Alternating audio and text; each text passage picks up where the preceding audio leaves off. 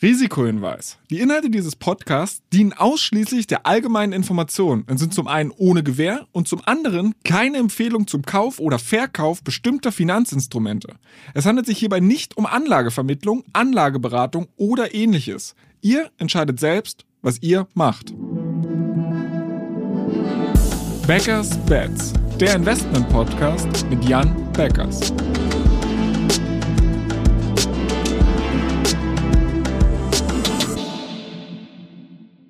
Moin Jan. Hallo Florian. Seitdem wir das letzte Mal gesprochen haben, das ist jetzt mittlerweile äh, zwei Wochen her, ist sehr, sehr viel passiert. Und äh, ganz konkret ist halt der Krieg in der Ukraine ausgebrochen. Deshalb wollte ich als allererstes mal die Frage an dich geben, äh, inwiefern sich das für dich auf die Märkte ausgewirkt hat und wie du die ganze Situation siehst. Genau, also das war natürlich äh, äh das, das dominierende Thema der letzten Wochen ist, glaube ich, äh, insgesamt auf vielfältigsten Ebenen einfach äh, dramatisch äh, äh, gewesen. Und ähm, ja, wahrscheinlich auch eine gewisse Wendung einfach in der, in der, in der Geopolitik. Und äh, so etwas äh, lässt einen natürlich persönlich nie kalt, ähm, aber auch eben im, äh, im Management äh, der Portfolios nicht. Und in diesem Fall war es tatsächlich so, ich glaube, wir hatten ja irgendwie letztes Mal am Dienstag aufgenommen und äh, irgendwie im Laufe des Abends sprach ich noch mit einem Freund, der einfach sehr viel Russlandbezug hat, dort sehr gut sich auskennt. Wir sprachen drüber und er war eigentlich bis zu dem Zeitpunkt auch relativ, ich sag mal, eher gelassen, dass wahrscheinlich nichts Dramatisches passiert. Ähm, durch einige Gespräche änderte sich das aber. Und äh, wir sprachen einfach konkret drüber, weil er wusste, dass es mich natürlich sehr, sehr interessiert in jederlei Hinsicht. Und da habe ich mir diese Rede von Putin einmal angeschaut, die er gehalten hat in der Übersetzung und dachte, okay, der redet eigentlich die ganze Zeit nur darauf hin und legt sich seine Begründung zurecht, äh, warum er dort jetzt äh, einmarschiert. Und ähm, dann haben wir einfach infolgedessen noch abends die Hedges hochgezogen. Ähm, das heißt, wir haben Futures verkauft auf verschiedene Indizes. In dem Fall haben wir gesagt, okay, wahrscheinlich betrifft es Europa vor allen Dingen stark. Deshalb außer Nasdaq, was sonst natürlich nahe liegt, auch äh, DAX und Eurostox Futures verkauft.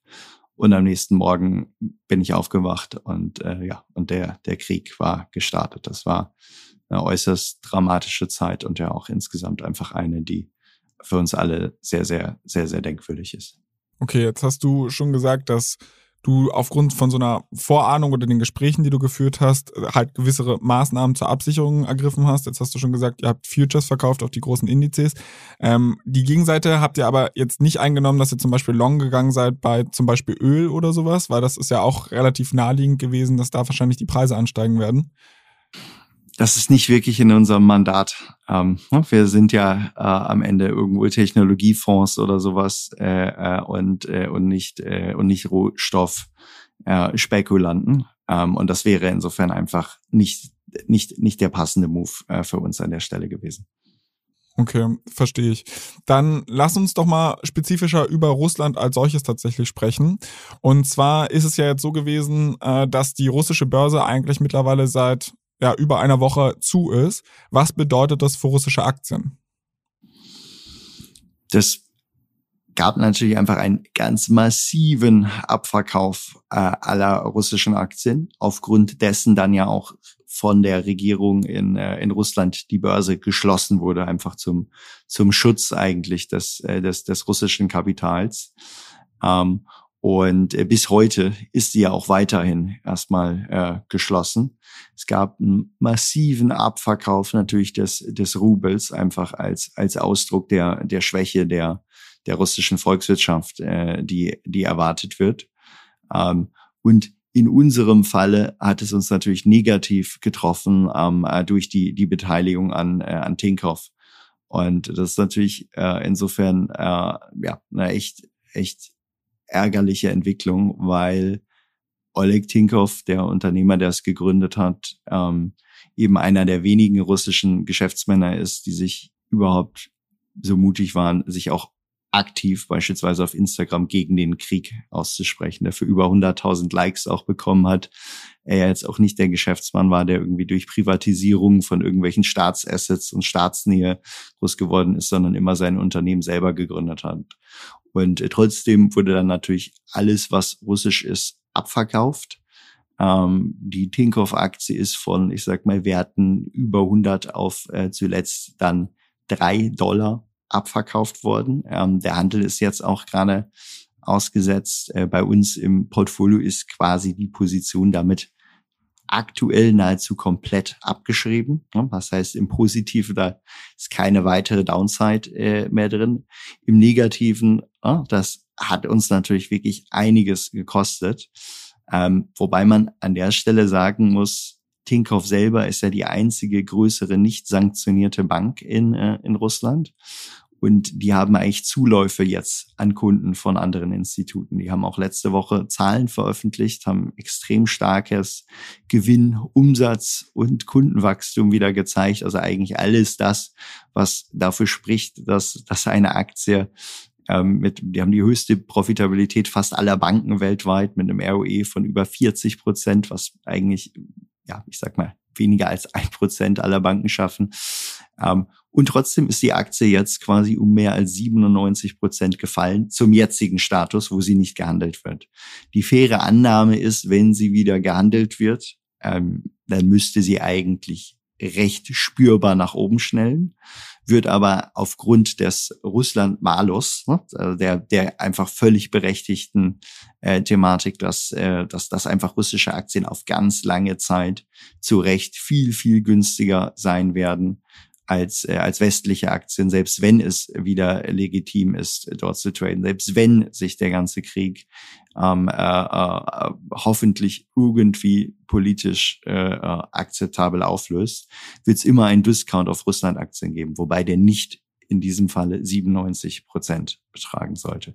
Ähm, operative Risiken gibt es natürlich für, für, für Tinkauf trotzdem, ähm, wobei nach Lage der, der Einschätzung vor Ort ähm, Tinkoff diese eigentlich gut im Griff haben sollte. Geschäftlich wahrscheinlich eben als die Bank, die nicht sanktioniert äh, wurde, gestärkt heraus vorgehen kann. Und jetzt bleibt natürlich einfach abzuwarten, ähm, wie die ganze politische Lage sich äh, weiterentwickelt. Ähm, genau. Und wir sind einfach da auch mit den passenden deutschen Behörden im, im Austausch, was man in so einem Fall eigentlich tun sollte um an der Stelle jetzt eben wieder einem Unternehmer zu schaden in Russland, der sich einfach gegen den Krieg geäußert hat, was im Grunde genommen das ist, was wir jetzt eigentlich mal brauchen, dass dort Menschen aufstehen äh, gegen die Führung des eigenen Landes äh, und auf der anderen Seite natürlich auch im, im Sinne unserer Anleger, ähm, die eigentlich wahrscheinlich dort Assets im Portfolio haben, die, sobald die Märkte wieder handeln, höher bewertet werden sollten. Du hast ja in dem ersten Teil deiner Frage bist du sehr stark darauf eingegangen, dass Tinkoff so ein bisschen zu Unrecht abgestraft wurde, deiner Meinung nach, weil sie von den Sanktionen gar nicht so stark betroffen wurden und hast dann aber später im Nebensatz so gesagt, dass es trotzdem gewisse operative Risiken natürlich gibt. Welche Risiken siehst du da? Welche operativen Risiken? Ja, also erstmal will ich sagen, nicht, dass Tinkoff nicht zu Unrecht abgestraft wurde. Ich meine, das, das ganze Land, die ganzen Aktien dort wurden alle äh, absolut zu Recht abgestraft. Nur dieser Verlust von, von 97 Prozent, der sollte deutlich über dem liegen, was, was eigentlich dort wirtschaftlich zumindest angemessen wäre. So, operative Risiken gibt es natürlich trotzdem. Ähm, erstmal betrifft es natürlich alle Banken, dass in so einer Situation es natürlich irgendwo Bankruns an der Stelle geben kann. Ähm, bei Tinkoff sah es jetzt eben anders aus, weil sie nicht getroffen wurden, weil sie eigentlich jetzt so der, der Safe Haven äh, dort äh, sind, weil sie auch zumindest aktuell nicht von SWIFT äh, ausgeschlossen sind, ähm, eröffnen die Leute eigentlich reihenweise neue Konten jetzt bei, bei Tinkoff. Das heißt, die haben eine positive Dynamik jetzt nochmal dadurch bekommen. Ähm, trotzdem äh, ist es natürlich so, dass andere Teile des Geschäftes dort äh, bedroht sein können. Das heißt, ich sag mal, es gibt ja die Diskussion, wie funktioniert das eigentlich weiter mit den Kreditkarten-Payments äh, ähm, äh, in, in, in Russland, was jetzt gerade noch im, im Fluss ist, ob die dort weitermachen können oder zumindest die nicht sanktionierten Banken, äh, ja oder nein. ähm, dann ist es so, durch die Rubelabwertung insgesamt ist natürlich die gesamte Wirtschaftskraft Russlands gesunken und allein dadurch rechtfertigt sich natürlich auch eine, eine niedrigere Bewertung Tinkoff, einfach wenn man den Wert dann wieder in, in Dollar oder in Euro oder womit man auch rechnet, äh, an der Stelle umrechnet. Ähm, und dann kann natürlich einfach so eine, ich sag mal einfach so ein insgesamt so ein, so ein Zerwürfnis eines Landes, gerade für, für Banken, natürlich immer weitere Risiken mitbringen im Sinne von Kredit, äh, Kredit äh, äh, äh, Ausfälle können sich steigern etc. Tinkoff ist aber sehr krisenerprobt, hat das schon mehrfach mitgemacht, ist immer profitabel geblieben, ähm, hat ein ziemlich gutes krisenerprobtes englisches Management oder auch einen englischen CEO und insofern ähm, können wir davon ausgehen, es gibt zwar operative Risiken, die sind allerdings, wenn wir jetzt nur auf das Pricing der Aktie gehen, aktuell stark, stark overpriced. Okay, wenn ich das jetzt so richtig raushöre, dann scheinst du ja noch zumindest einigermaßen optimistisch der Aktie gegenüber. Heißt, du hältst weiterhin an dieser Position fest und hast auf dieser ganzen Abwärtsbewegung auch nichts von der Position verkauft? Also die Aktie wird ja aktuell gar nicht gehandelt. Und ähm, äh, an der Stelle insofern die Frage stellt sich gerade gar nicht, was man, was man mit der Aktie macht. Generell stehen wir dort einfach mit unserem Wirtschaftsministerium jetzt im, im Austausch, ob die für uns eine Empfehlung haben äh, in dieser Situation. Für unsere Anleger halte ich es definitiv für das Beste, einfach an der Stelle zu halten äh, und darauf zu warten, dass es dort eine Erholung gibt. Es ist jetzt eigentlich wie eine Option im Portfolio, eine Option, die ziemlich hart nach oben ausschnellen kann, die aber mit kaum Wert noch bei uns verbucht ist. Okay, verstehe ich. Ähm, habt ihr denn noch irgendwie im Portfolio anderes Russland-Exposure außerhalb von Tinkoff? Nein, wir haben äh, keine weitere Russland-Exposure im Portfolio. Außer natürlich, wie es jeder hat, indirekt, ne, äh, dass irgendwie weltweite Unternehmen auch einen ganz kleinen Teil ihrer Geschäfte in Russland machen, aber nichts Wirkliches. Und insofern ähm, kann man sagen, wir haben im Portfolio ganz klar verloren natürlich durch Tinkoff jetzt erstmal, wobei ich hoffe, dass ein größerer Teil davon auch nur temporär ist. Wir haben natürlich gewonnen auf der anderen Seite durch die durch die Auswahl der äh, der der der Hedges. Okay, jetzt hattest du in der letzten Folge gesagt und das hat mich ist bei mir so ein bisschen hängen geblieben, dass du gesagt hast, China guckt ganz genau auf diesen Konflikt, was da gerade passiert, weil es ja da auch so ein, nicht eine ähnliche, aber zumindestens also Taiwan ist ja eine relativ kritische Situation da im Moment. Und ähm, ändert dieser Konflikt, der sich hier gerade in Osteuropa abspielt, deinen Blick auch auf China ein bisschen? Ich glaube, ähm, was generell passiert und auch bei uns ist, dass du einfach geopolitische Risiken neu bepreist. Ähm, wir kommen aus einer Zeit, die irgendwie 20, 30 Jahre geopolitisch echt super war, muss man sagen. Weltweit lief vieles richtig, Globalisierung äh, lief gut, ähm, einfach mehr wirtschaftliche Verbindungen zwischen Ländern, wenig internationale Krisen. Ähm, so, das heißt, wir kommen aus einer Zeit von eher weniger geopolitischen Risiken. Wir bewegen uns in eine Zeit, wo wir erwarten müssen, dass geopolitische Konflikte einfach generell zunehmen. Und das führt dazu, dass man als Investor einfach diese Risiken neu bepreisen sollte. Ähm, bei uns hat es konkret dazu geführt, dass wir gesagt haben, beispielsweise auch im Hinblick auf chinesische Exposure, die haben wir reduziert auf genau die Titel, die so günstig sind, dass wir eigentlich innerhalb sehr kurzer Zeit dort unser Geld für unsere Anleger verdienen. Und alles, was diesen Kriterien eben nicht gerechtfertigt äh, wird, ähm, von dem haben wir uns erstmal getrennt, weil es gibt auch so gerade weltweit so viele gute Aktien, in die man investieren kann, wo man eben nicht sich dieses zusätzliche geopolitische Risiko aufladen muss.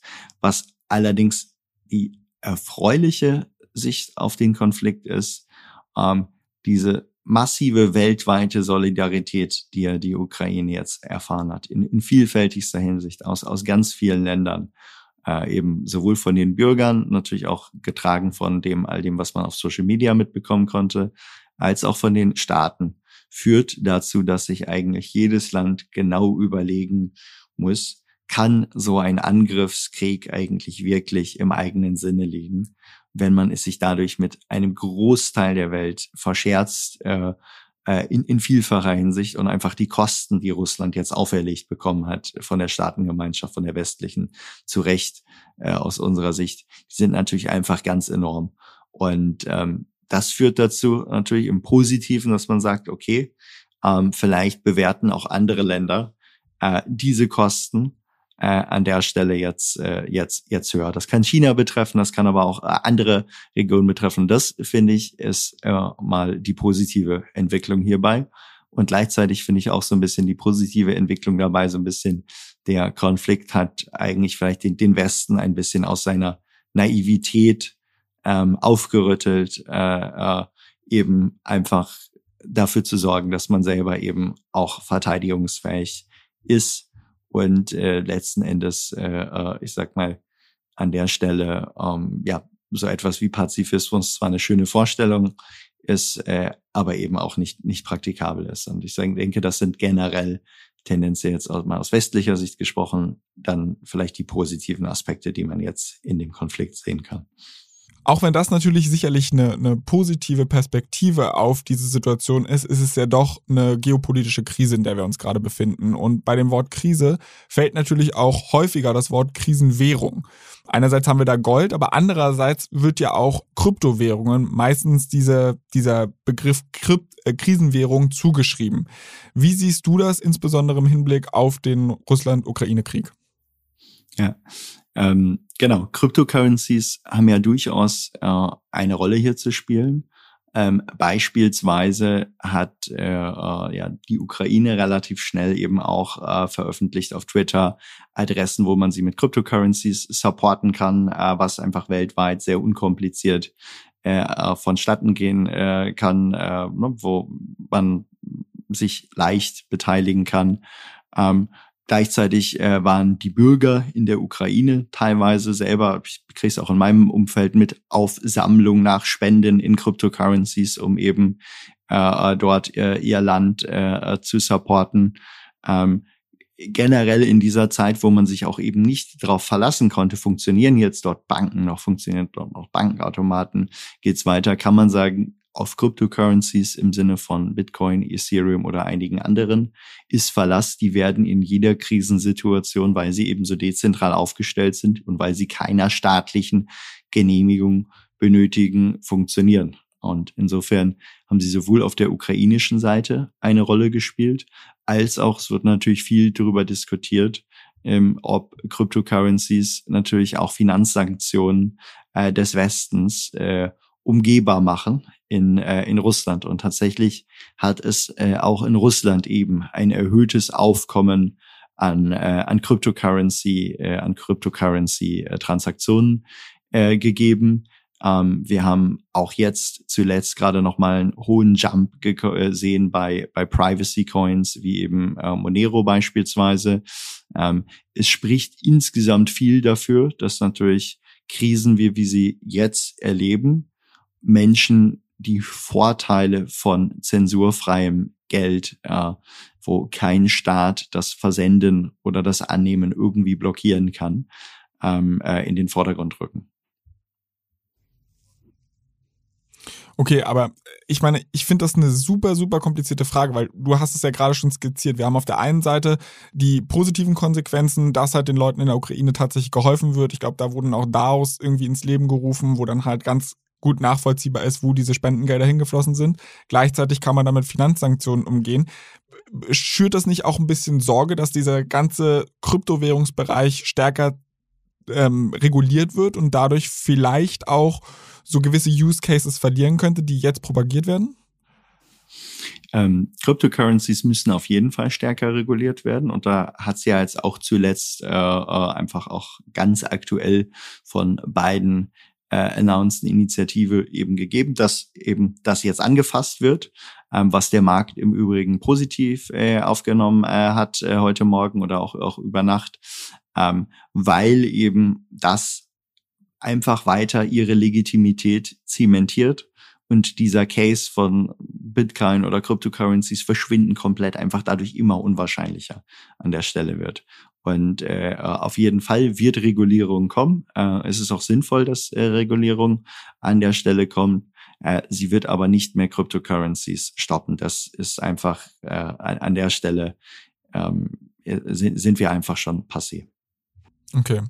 Jetzt haben wir eigentlich glaube ich, schon relativ viel über Russland als solches gesprochen, Tinkoff im Konkreten und auch die Rolle der Kryptowährung in dem ganzen Konflikt. Meine Abschlussfrage an dich wäre, wie sieht dein Ausblick für die, also wir reden in zwei Wochen wieder, was denkst du, was wird bis dahin passieren, was schaust du dir ganz genau an oder was macht dir vielleicht auch Sorge? Also grundsätzlich in dieser Situation können natürlich ganz viele verschiedene Themen passieren. Insofern, ich glaube, da darf man auch nicht mit der einen genauen Prognose aufwarten, was genau ähm, äh, passiert, sondern sollte wie immer als Investor in, in verschiedenen Szenarien denken. Ich denke zum einen, Russland merkt einfach, dass es sowohl militärisch wie auch politisch wie auch wirtschaftlich keine gute Idee war, diesen Krieg anzufangen. Ähm, das wird auch ein Putin äh, inzwischen verstanden haben. Die Frage ist allerdings, wie kann er jetzt irgendwie halbwegs mit erhobenem Haupt in Anführungsstrichen dort noch rauskommen? Gibt es irgendwie eine gesichtswahrende Verhandlungslösung, mit der er dort rauskommen kann äh, und wo man sagen kann, zumindest temporär kann man diesen Krieg hinter sich lassen? Ähm, das wäre sicherlich mal eine der zumindest kurzfristig besseren Wendungen an der Stelle. Und es, es, es kann vielleicht Lösungen geben, wo, wo, wo es Verhandlungsspielraum gibt. Ähm, auch wenn unklar ist, ob sich das einfach schon innerhalb von zwei Wochen realisieren kann. Ähm, es kann auch einfach sein, dass dieser Konflikt jetzt insbesondere einfach getragen von der einfach unglaublichen Verteidigungsbereitschaft der Ukrainer und gleichzeitig der, der, der Schwäche eben der, der Russen, die ja auch selber auch merken, was führen wir eigentlich für einen Krieg gerade, wo auch die Moral in der, in der Truppe einfach nicht mehr gut sein soll, dass es sich einfach ganz lange hinzieht. Und das wäre natürlich wirklich einfach vor allen Dingen im, im Sinne aller Menschen dort ähm, einfach eine, eine Tragödie. Aber auch das ist, ist, ist absolut denkbar. So, und dann gibt's natürlich auch noch, äh, ich sag mal, die extremst Befürchtungen, was passiert, wenn dieser Konflikt eben ähm, äh, weiter eskaliert an der Stelle.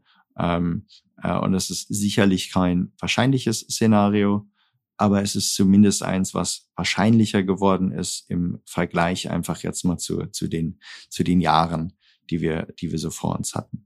Ähm, und ähm, ja, ich, ich, ich denke, das war, ich, ich vermute, ich vermute, ich vermute, es muss eigentlich irgendwie eine Einigung geben, weil an, an dieser Stelle eigentlich niemand ein Interesse haben sollte, diesen Konflikt jetzt allzu lange weiterzuführen. Ähm, Russland steht mit dem Rücken zur Wand. Ähm, die Ukrainer wollen natürlich auch eine Lösung. Äh, insofern, äh, es wäre zu hoffen, dass es irgendeine Verhandlungslösung gibt, die erstmal für sehr lange für Frieden sorgt. Wenn das passieren würde, würden die Märkte sicherlich sehr, sehr positiv an der Stelle darauf reagieren. Und ähm, genau, insofern, äh, ich glaube, aus, aus, aus vielfältigster Hinsicht äh, wünschen wir uns alle, dass, dass, dass einfach dieses Kapitel ein schnelles Ende nimmt.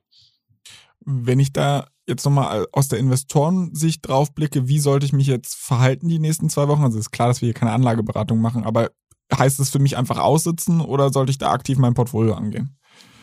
Also letzten Endes auch dort, man muss in Szenarien denken, aber ich denke, in den meisten, in den meisten Fällen, nachdem ja jetzt auch die Märkte schon relativ viel Schaden genommen haben, aufgrund der ganzen Entwicklung, in den meisten Fällen lohnt es sich an der Stelle jetzt nicht zu sagen, okay, ich versuche jetzt noch irgendwo aus dem Markt äh, zu gehen, weil selbst wenn, selbst wenn es jetzt noch etwas weiter runtergehen würde, derjenige, der jetzt rausgeht, der würde nicht wieder einsteigen, bevor die Kurse an der Stelle wieder höher sind.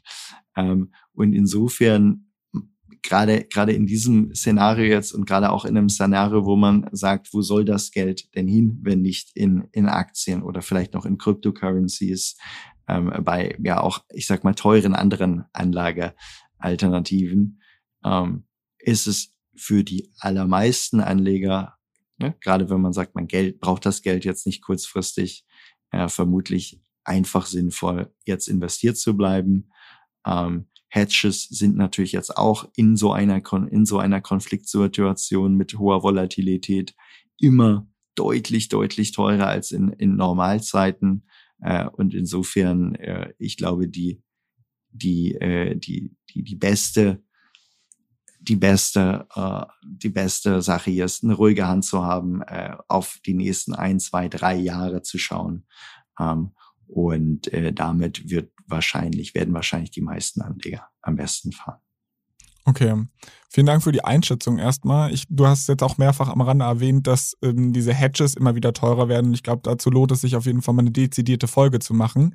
Ähm, vielleicht schaffen wir das schon in zwei Wochen. Wir werden es sehen. Ich bedanke mich auf jeden Fall erstmal bei dir. An unsere Zuhörer. Äh, wie immer der Hinweis, wenn ihr Feedback, Fragen oder Themenwünsche habt, dann schreibt uns gern an backers-bets at financeforward.com.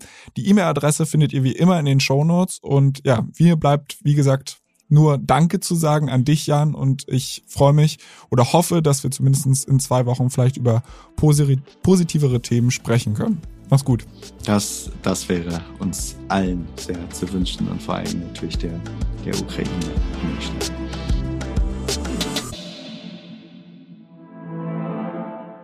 Dieser Podcast wird euch präsentiert von BitCapital und Finance Forward. Die Produktion wie auch die redaktionelle Verantwortung für die Inhalte liegen bei der Podstars GmbH.